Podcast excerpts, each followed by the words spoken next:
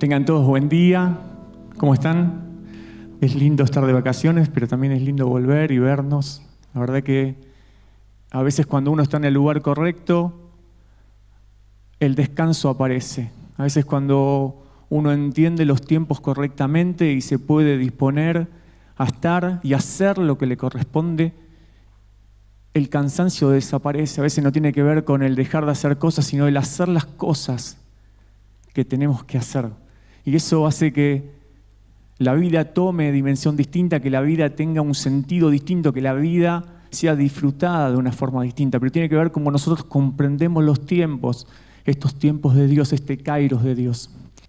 Está bueno que seas consciente y que te adueñes de tu vida, pero en el centro de la voluntad del Señor, no que seas un llanero solitario, tal vez es vieja la figura, pero esta persona que se maneja sola porque entiende que es la única que comprende y que entiende las cosas que son importantes para sí misma. Y en realidad el Señor tiene mejores planes que los que nosotros podemos ver, que los que nosotros podemos entender.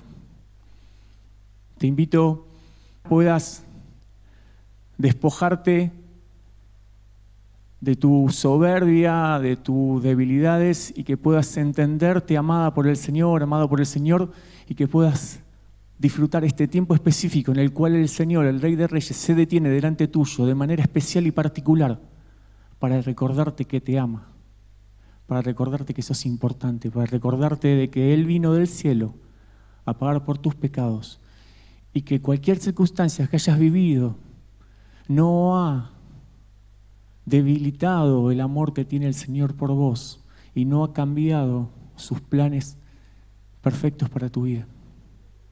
Estás a tiempo de disfrutar completamente el plan de Dios para tu vida. Es lindo verlos. Me gustaría ver las sonrisas, me gustaría ver las caras completas, pero me conformo con saber que están y que el Señor está al lado de ustedes abrazándolos. Me conformo el saber de que el Señor tiene realmente interés por cada una de la vida de ustedes. Me conformo con saber que el Señor ha detenido los tiempos para estar ahora en medio nuestro porque lo hemos reconocido como el soberano, como nuestro Señor, como nuestro Salvador. ¿Sí? El Señor es bueno y a Él sea la gloria siempre. Estoy trabajando, esta semana estuve trabajando un texto que, que me gusta, me gusta a mí en forma particular, y por más que a veces me pasa que trato de armar la palabra a partir de un texto, el Señor me termina llevando para vos en los últimos momentos. Y no es algo que me molesta, sino que es algo que, empiezo a disfrutar un poquito. Es un texto que también trabajo, un texto muy simple, que seguramente cuando nombre a Eliseo, a seguido lo van a, lo van a asociar con las últimas prédicas, de, al menos que participé. Pero Eliseo, este profeta, este hombre que había sido formado por el profeta Elías, este, este profeta, este hombre de Dios, que entendió que su maestro tenía mucho más para dejarle, que era la compañía del Espíritu Santo, que era la compañía de esta unción de Dios sobre su vida. Y en los últimos momentos que se encontraba con su maestro, lo único que pidió fue tener una doble bendición, tener el doble de lo que su maestro tenía. Y enseguida, y esto es lo que más me gusta, él lo puso en práctica. Esto me, encanta porque Eliseo no se quedó con el título, ahora yo soy el reemplazo, ahora yo soy él, ahora yo soy el nuevo profeta, sino que enseguida se puso en acción, enseguida. Cuando van, Elías abre el mar, el río cruza tiene este diálogo, pide doble unción, le dice, si vos ves cómo me voy, si vos ves que a mí me llevan al cielo, vas a recibir esto que pediste. Él ve el milagro, entonces lo cree de forma inmediata. Pega la vuelta y cuando está volviendo el pueblo, él repite el milagro de su maestro. Porque había creído. Y a veces nos pasa un poquito esto, no logramos creer lo que el Señor ya nos dio, no logramos entender. Y ahí es donde empezamos a estar cansados y agotados de las tareas que hacemos. porque empezamos a hacer con nuestras fuerzas, entendemos que tenemos que parar, que tenemos que volver a formarnos, que tenemos que volver a aprender, que tenemos que volver a hacer pasos atrás. Pero en realidad tiene que ver con esto, es el poder creerle al Señor. Y el ejercicio de creer no es sencillo. Por eso me gusta este Eliseo, que enseguida se adueñó no solo de la doble unción, sino del Dios que lo había guiado a Elías y que lo sabía que lo iba a guiar, que lo iba a guiar a él también. Vuelvo al pueblo y otra particularidad de Eliseo que a mí me encanta es que él estaba metido en la sociedad por completo. Una persona que estaba interesada en las cosas políticas, que estaba interesada en las cosas de la iglesia, que estaba interesado en la sociedad, que cuando hubo hambruna, él se comprometió, cuando hubo escasez, él se comprometió, él alimentó a soldados, alimentó formó una escuela de profetas y sobre este texto es que vamos a trabajar un poquito hoy que está en Segunda Reyes 6, que, no habla de la formación, pero sí que nos da una línea de la tarea que Eliseo, Eliseo hacía. Y tiene que ver con la formación de profetas, o sea, formación de personas que después iban a enseñar y a recordar la palabra del Señor. Él formaba aquellos que iban a formar al pueblo. Entonces, en Segunda Reyes 6, del 1 al 7, dice, un día los miembros de la comunidad de los profetas le dijeron a Eliseo, como puedes ver, el lugar donde ahora vivimos con usted nos resulta pequeño. Es mejor que nos vayamos al Jordán, allí podremos conseguir madera y construir un albergue. Y él le dice, Eliseo dice, bien, vayan y hagan eso. Y dice, pero uno de ellos pidió a Eliseo que lo acompañe. Dice, dice así, acompañen ustedes, por favor, a sus siervos. Y Eliseo, y Eliseo consintió, Eliseo fue con ellos. ¿sí? Entonces, en líneas generales, Eliseo estaba ocupado preocupado, y esto lo vamos a empezar a aplicar un poquito. Él estaba ocupado preocupado por esto que tenía que ver con la formación de los profetas. Él estaba ocupándose de que ellos entiendan quién era Dios, qué hacía Dios, qué quería Dios, cuáles eran sus planes, cuál era el plan redentor, cuáles eran las, actividades y tareas que tenían que desarrollar para que el pueblo se pudiera mantener cerca de Dios, en el medio de su voluntad. Y los que estaban aprendiendo veían otras cosas también, veían esta importancia, pero también entendieron de que el lugar donde estaban era incómodo, que tal vez eso los limitaba para hacer, que eso tal vez no era el formato, tal vez pedían que haya una pantalla LED, que haya mejores sillas, que haya... No importa. Piden otra cosa que tal vez para el maestro no era tan importante, pero sí para ellos. Entonces, Eliseo asiste, asiente y le dice, vayan.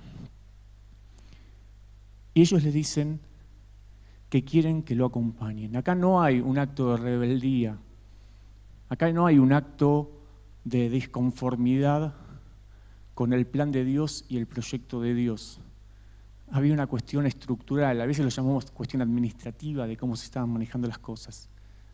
Pero en este punto Eliseo asiste y van y se encuentran del otro lado del Jordán haciendo un nuevo lugar para seguir perfeccionándose. Cuando los profetas le dicen a Eliseo que querían hacer un hogar, un lugar nuevo porque el que estaba les era incómodo. Hay algo que está bueno y hay algo que no nos debería pasar a nosotros. Ellos hacen un buen diagnóstico situacional, ¿no? Ellos detectan la problemática, la manifiestan a la persona correcta y automáticamente se ponen a disposición para satisfacer la necesidad. Muchas veces nosotros qué hacemos? o lo digo en primera persona, muchas veces ¿qué hago? Detecto el problema, hago la crítica, hago la observación, la mayoría de las veces a la persona incorrecta y algunas veces a la correcta, pero la mayoría de veces a la gente incorrecta y no propongo la solución, no me comprometo con salir de la situación que me genera esa incomodidad. Soy un excelente lector de situaciones. Nada, me gusta, me gusta unir información, eh, me gusta sacar mis conclusiones, eh, siento así una pequeña pasión por esto, pero soy muy malo planteando cuáles son las soluciones. Entonces necesito a veces decir todo lo que estoy viviendo para que alguien me ayude a decir, bueno, ¿cómo lo encaramos? ¿Cómo lo decimos? Ahora, si yo eso se lo digo a las personas incorrectas, entonces yo le hago toda una numeración de las cosas que yo estoy viendo y hacia dónde estamos yendo y que eso no me gusta, y si lo digo a las personas incorrectas, a las personas que no están comprometidas, a las personas que no pueden tomar decisiones, a las personas que no pueden ejecutar una tarea de acción que remedie todo eso, lo único que estoy haciendo yo es trasladando dudas, conflictos, que es algo que estoy viendo yo, que ni siquiera puede ser que sea verdad. Entonces, nunca aparece una solución, una idea, una idea superadora que nos permita salir de esa inconformidad para poder seguir creciendo. Y si no, saboteamos lo que está bien por algo que tal vez es un poquito más transversal, tal vez más circunstancial. Porque acá lo importante en el caso de los profetas era su formación, no dónde estaban. Pero como para ellos era importante, y como ellos vinieron con la solución, y como ellos le dijeron al profeta, a Eliseo, acompañanos, se ordenan las cosas. ¿Se entiende? Voy a un caso en otro texto que está en Génesis 25. La, historia puntual transcurre entre el 27 y el 34. Dos hermanos, Eliseo y eh, Jacob y Esaúd. Y tiene que ver con esto. Uno era el hermano mayor, heredero de todas sus cosas, las cosas de su padre, era Esaú. Y un día, después de que había trabajado y que se había ocupado de las cosas del campo y de sus labores, llega a su casa y tenía hambre. Tenía hambre. Cuando vuelve de trabajar de hambre, yo por lo general me hago el vegetariano en el, en el trabajo y como una ensalada y cuando llego a, las, a, la tarde a mi casa me muero. Si Carlos no me prepara algo me, me, desespero. Y a veces no me prepara me tengo que preparar solo, pero necesito cuando llego a mi casa comer algo más. Debería cambiar el tema de la ensalada, debería comer algo un poquito más, aunque sea ponerle pan.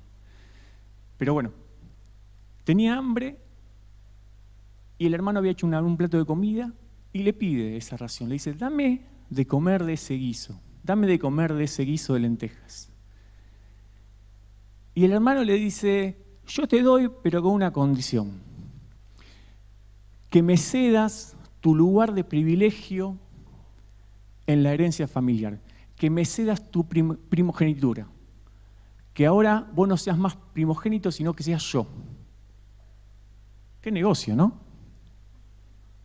Uno es una de las primeras historias que leí cuando entré a la iglesia y me parecía hasta tonto que esta persona ceda un lugar de privilegio. Ahora estamos hablando de, de, un pueblo dependiente de esta familia. Estaba cediendo ese lugar tan importante en la comunidad por un plato de comida.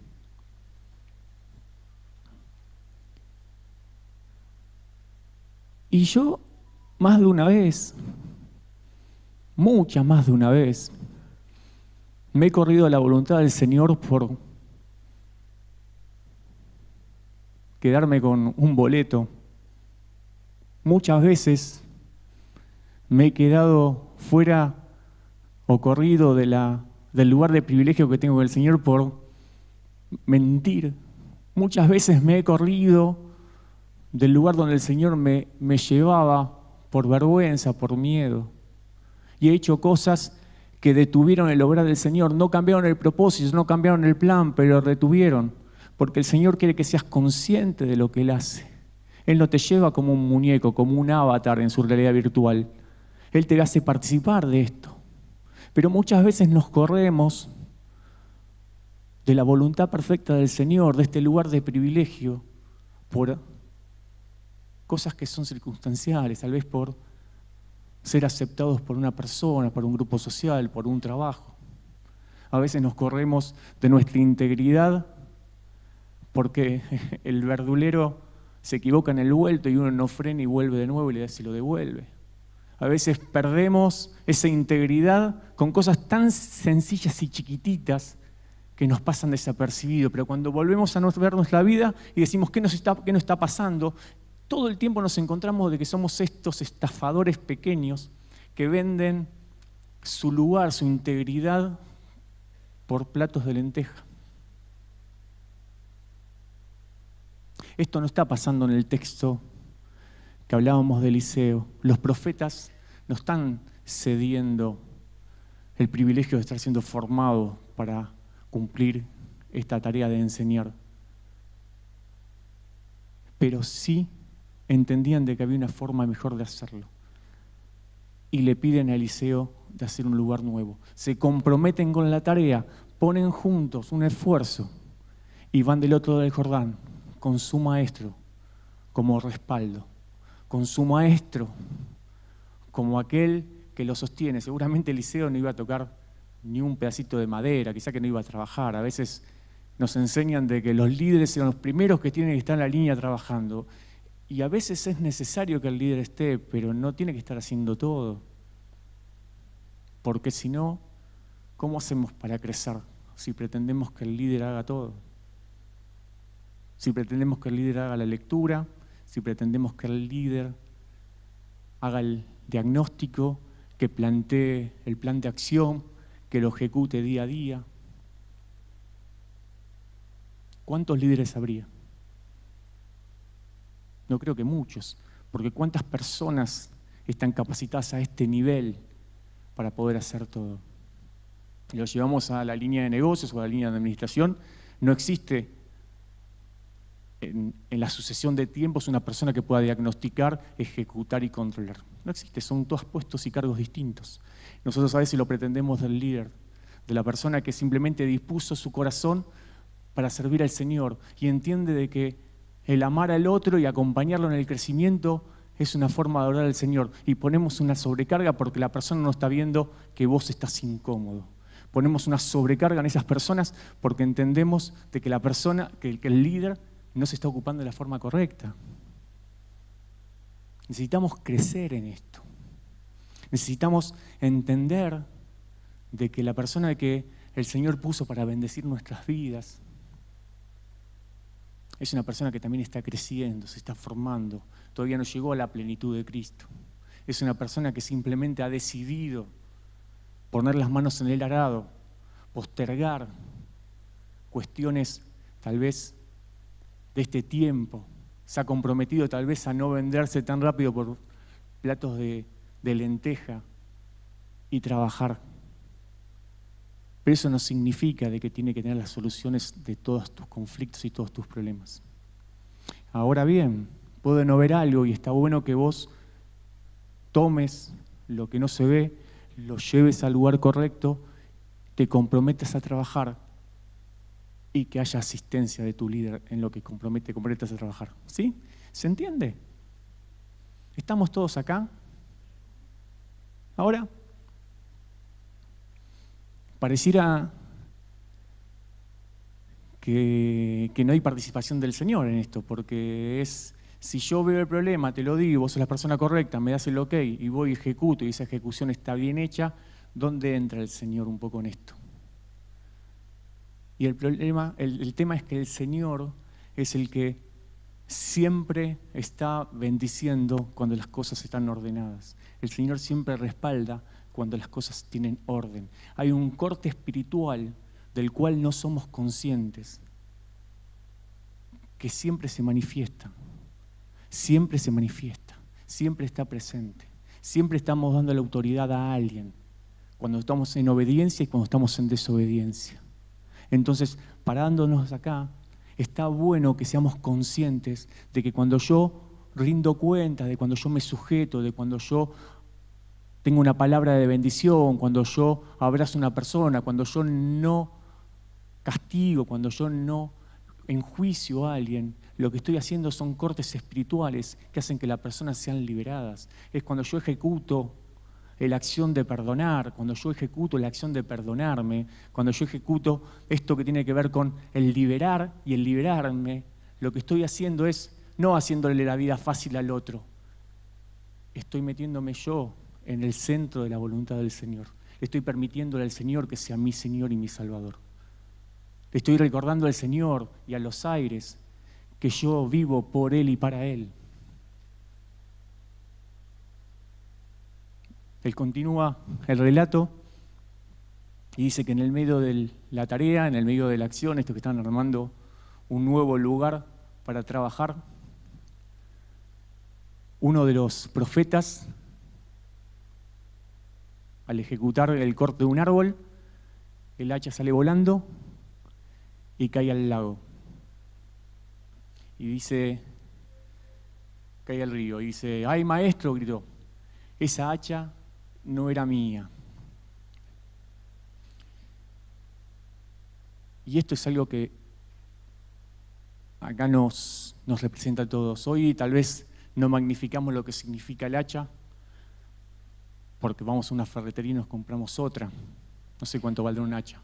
En ese momento no solo el valor físico del hacha, lo que, lo que significaba por la época y, y la herramienta, sino eso condenaba a la persona que era dueña del hacha tal vez a no poder ejercer su oficio y posiblemente traiga consecuencias financieras a, la dueña real del hacha. Entonces acá es algo que también tenemos que ser conscientes. Y me parece que es el punto más, el punto central de esto, que tiene que ver con el compromiso que tengamos que tener cuando para ejecutar nuestras tareas, para ejecutar nuestras cosas, de, los elementos que tenemos a disposición. Tenemos que ser excelentes administradores de lo nuestro y lo de los demás. No nos puede dar lo mismo. Se cayó el hacha, ah, bueno, listo, qué mala suerte. Esto es porque se nos ocurrió hacer una casita nueva. Podríamos haber seguido estudiando la palabra ya. No tiene nada que ver. Cuando hay una circunstancia que tal vez es adversa, que tal vez sus consecuencias pueden ser drásticas, como la ruina financiera de una persona, en ese momento el haber estado sujetos, al haber estado bajo autoridad, el haber desarrollado la actividad en orden, hizo de que el Señor pueda manifestar un milagro. Y dice que Eliseo pregunta dónde cayó el hacha, acerca un palo y el hacha flota en el río. ¿Sí? Pero tiene que ver con el orden preestablecido anteriormente. Se comprende que el Señor pudo obrar con mucha más libertad porque estaba el, el líder, estaba el que estaba aprendiendo y el que estaba ejecutando la tarea. Se entiende de que el Señor puede manejarse con libertad aunque la circunstancia haya sido adversa, aunque el plan haya nacido desde una necesidad tal vez mucho más humana, que el Señor se puede manifestar ahora. Cuando nosotros nos hacemos cargo de la tarea, cuando nos hacemos cargo de las cosas que tenemos bajo cuidado, cuando nosotros nos comprometemos con los objetos que no son nuestros y los tratamos como propios, el Señor también bendice a las personas que están al lado nuestro. Cuando alguien te presta algo, cuando pedís prestado, debes ser garante de eso, no te puede dar lo mismo, no puedes suponer que a la otra persona no le importa, no le da valor, aunque vos veas que no lo usa, no es tuyo. Al no ser tuyo, lo tenés que cuidar como tuyo, pero es de la otra persona y tenés que garantizar que eso se devuelva en la forma correcta. A veces entendemos que porque algunos están en una condición económica mejor, son a los que hay que pedirles. Y les pedimos sin ningún tipo de pudor, sin, con mucha libertad, pedimos hasta por demás. Y no funciona así, nos estamos corriendo, volvemos a vendernos por un plato de guiso. Cuando vos pedís algo, y si te dañas, te rompe, lo perdés, aunque lo hayas tratado de manera correcta, tenés que devolverlo. No te puede dar lo mismo. Eso sana, eso te da vos carácter eso a vos te da compromiso, eso te forma, eso te permite a vos ser llevado por el Señor a cosas mayores. Si vos no te puedes hacer responsable del hacha de un amigo que te la prestó, ¿cómo el Señor te va a poner otra cosa en las manos? ¿Cómo el Señor te va a abrir otras puertas? ¿Cómo vas a poder disfrutar de otros niveles?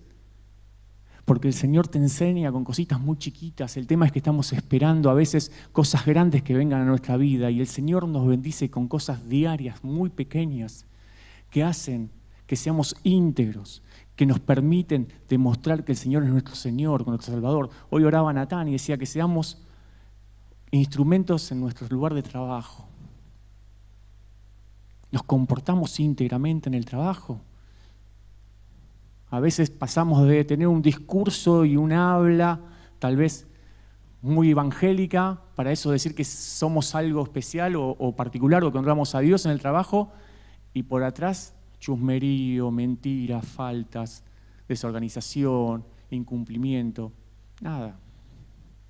Somos esas personas que bendicen al que provee, al que, da trabajo, somos esas personas que trabajan como para el Señor. ¿Se entienden qué tan fácil estamos vendiendo nuestra primogenitura por un piso de lentejas? Porque vos no trabajás para tu empleador, vos trabajas para el Señor.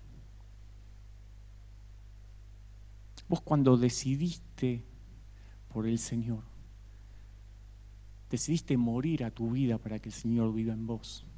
Y ahí es donde empieza un corte completamente distinto, del cual no somos conscientes siempre. Pero si te atreves, si te animás a empezar a creer que en el devolver lo prestado, en el no tocar lo que no es tuyo, en el ser responsable con lo que se te da, eso te habilita, eso te da libertad, eso te permite decidir, eso no te esclaviza, eso permite que el Señor pueda renovarte día a día, eso hace que el río de agua viva que está en vos sea también para compartir. Y no son esfuerzos sobrenaturales, es simplemente el creer.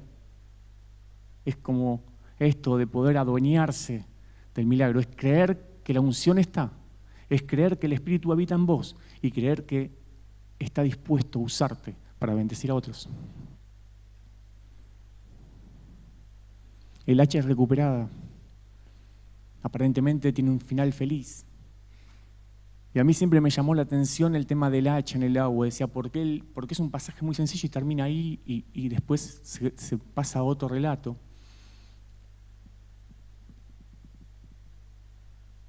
Y uno de los comentarios que estaba leyendo decía, qué, qué fantástico que el hacha haya sido de hierro yo decía, ¿por qué fantástico haya sido de hierro? Y en mi cabeza en ese momento pensé que era que porque se hundió, porque permitió que el milagro haga que flote, no sé. Y dice, ¿alguien sabe cómo se dice el hierro en la tabla periódica? Fe. Y hacía toda una asociación de lo que tiene que ver con el fierro y la fe. Y hablaba un poco de lo que tiene que ver con la firmeza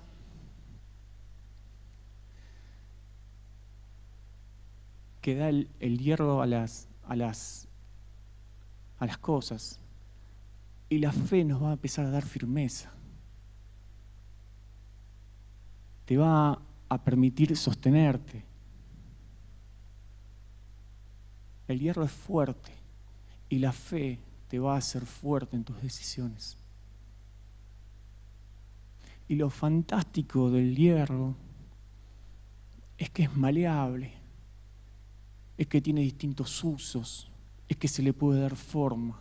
Y cuando empieces a trabajar tu fe, cuando empieces a desarrollar tu fe, te vas a dar cuenta de que el Señor te va a ir moldeando, que no vas a ser una persona rígida, sino que vas a ser una persona íntegra, pero que se va a poder adaptar al plan perfecto del Señor y a las circunstancias, pero que las circunstancias no lo van a condicionar en su integridad, sino que su integridad va a modificar cualquier circunstancia.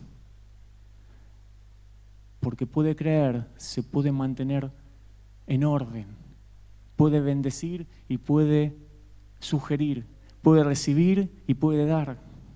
Se puede parar desde su integridad, la integridad que consigue simplemente creyendo que Dios lo está sosteniendo, porque lo hace en obediencia. Y partiendo desde ahí, no hay techo, no hay límite. El compromiso es este, es, acordate de Saúl, no vendas tu integridad por un plato de guiso.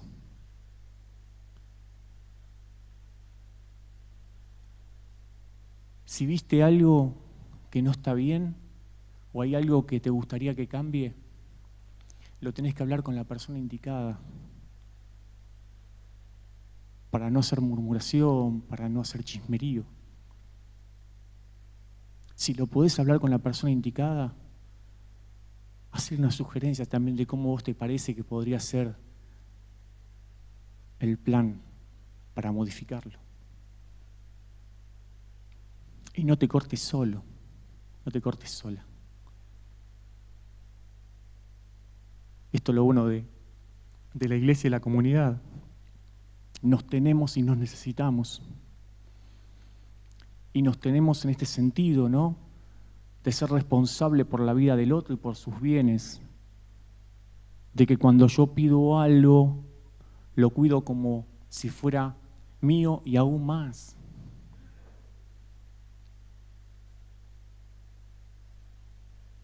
es un momento en el cual deberíamos, deberíamos ponernos todos juntos a trabajar, porque hay muchas personas que necesitan el Señor. Hay muchas personas que lo necesitan volver a conocer. Nosotros lo vamos a conocer más a medida de que permitamos ser maleables a su voz pero que seamos firmes en las convicciones que el Señor va poniendo. Se usa más el oro para la pureza, pero me gustó esto del hierro. Me gustó porque me siento más cercano.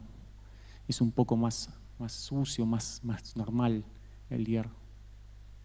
Pero si el hierro es como tengo que entender la fe, que eso que me va a dar firmeza en las decisiones, me va a dar convicción, me va a permitir caminar, pero me va a estar todo el tiempo moldeando y formando y permitirme crecer y cambiar.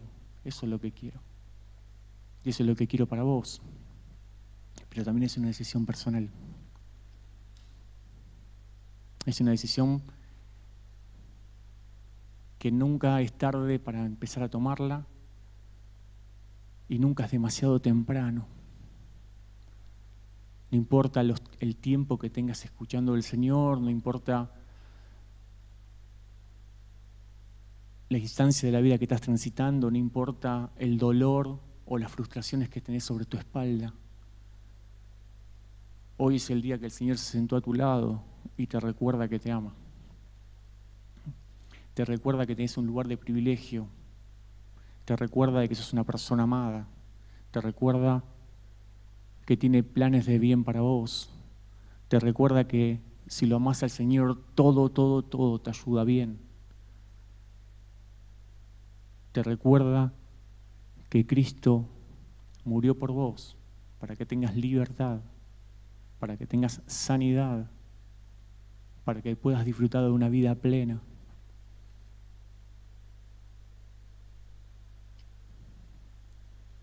Y te recuerda que Él es el que se apresura, que Él es el que tiene prisa de cumplir el propósito sobre tu vida.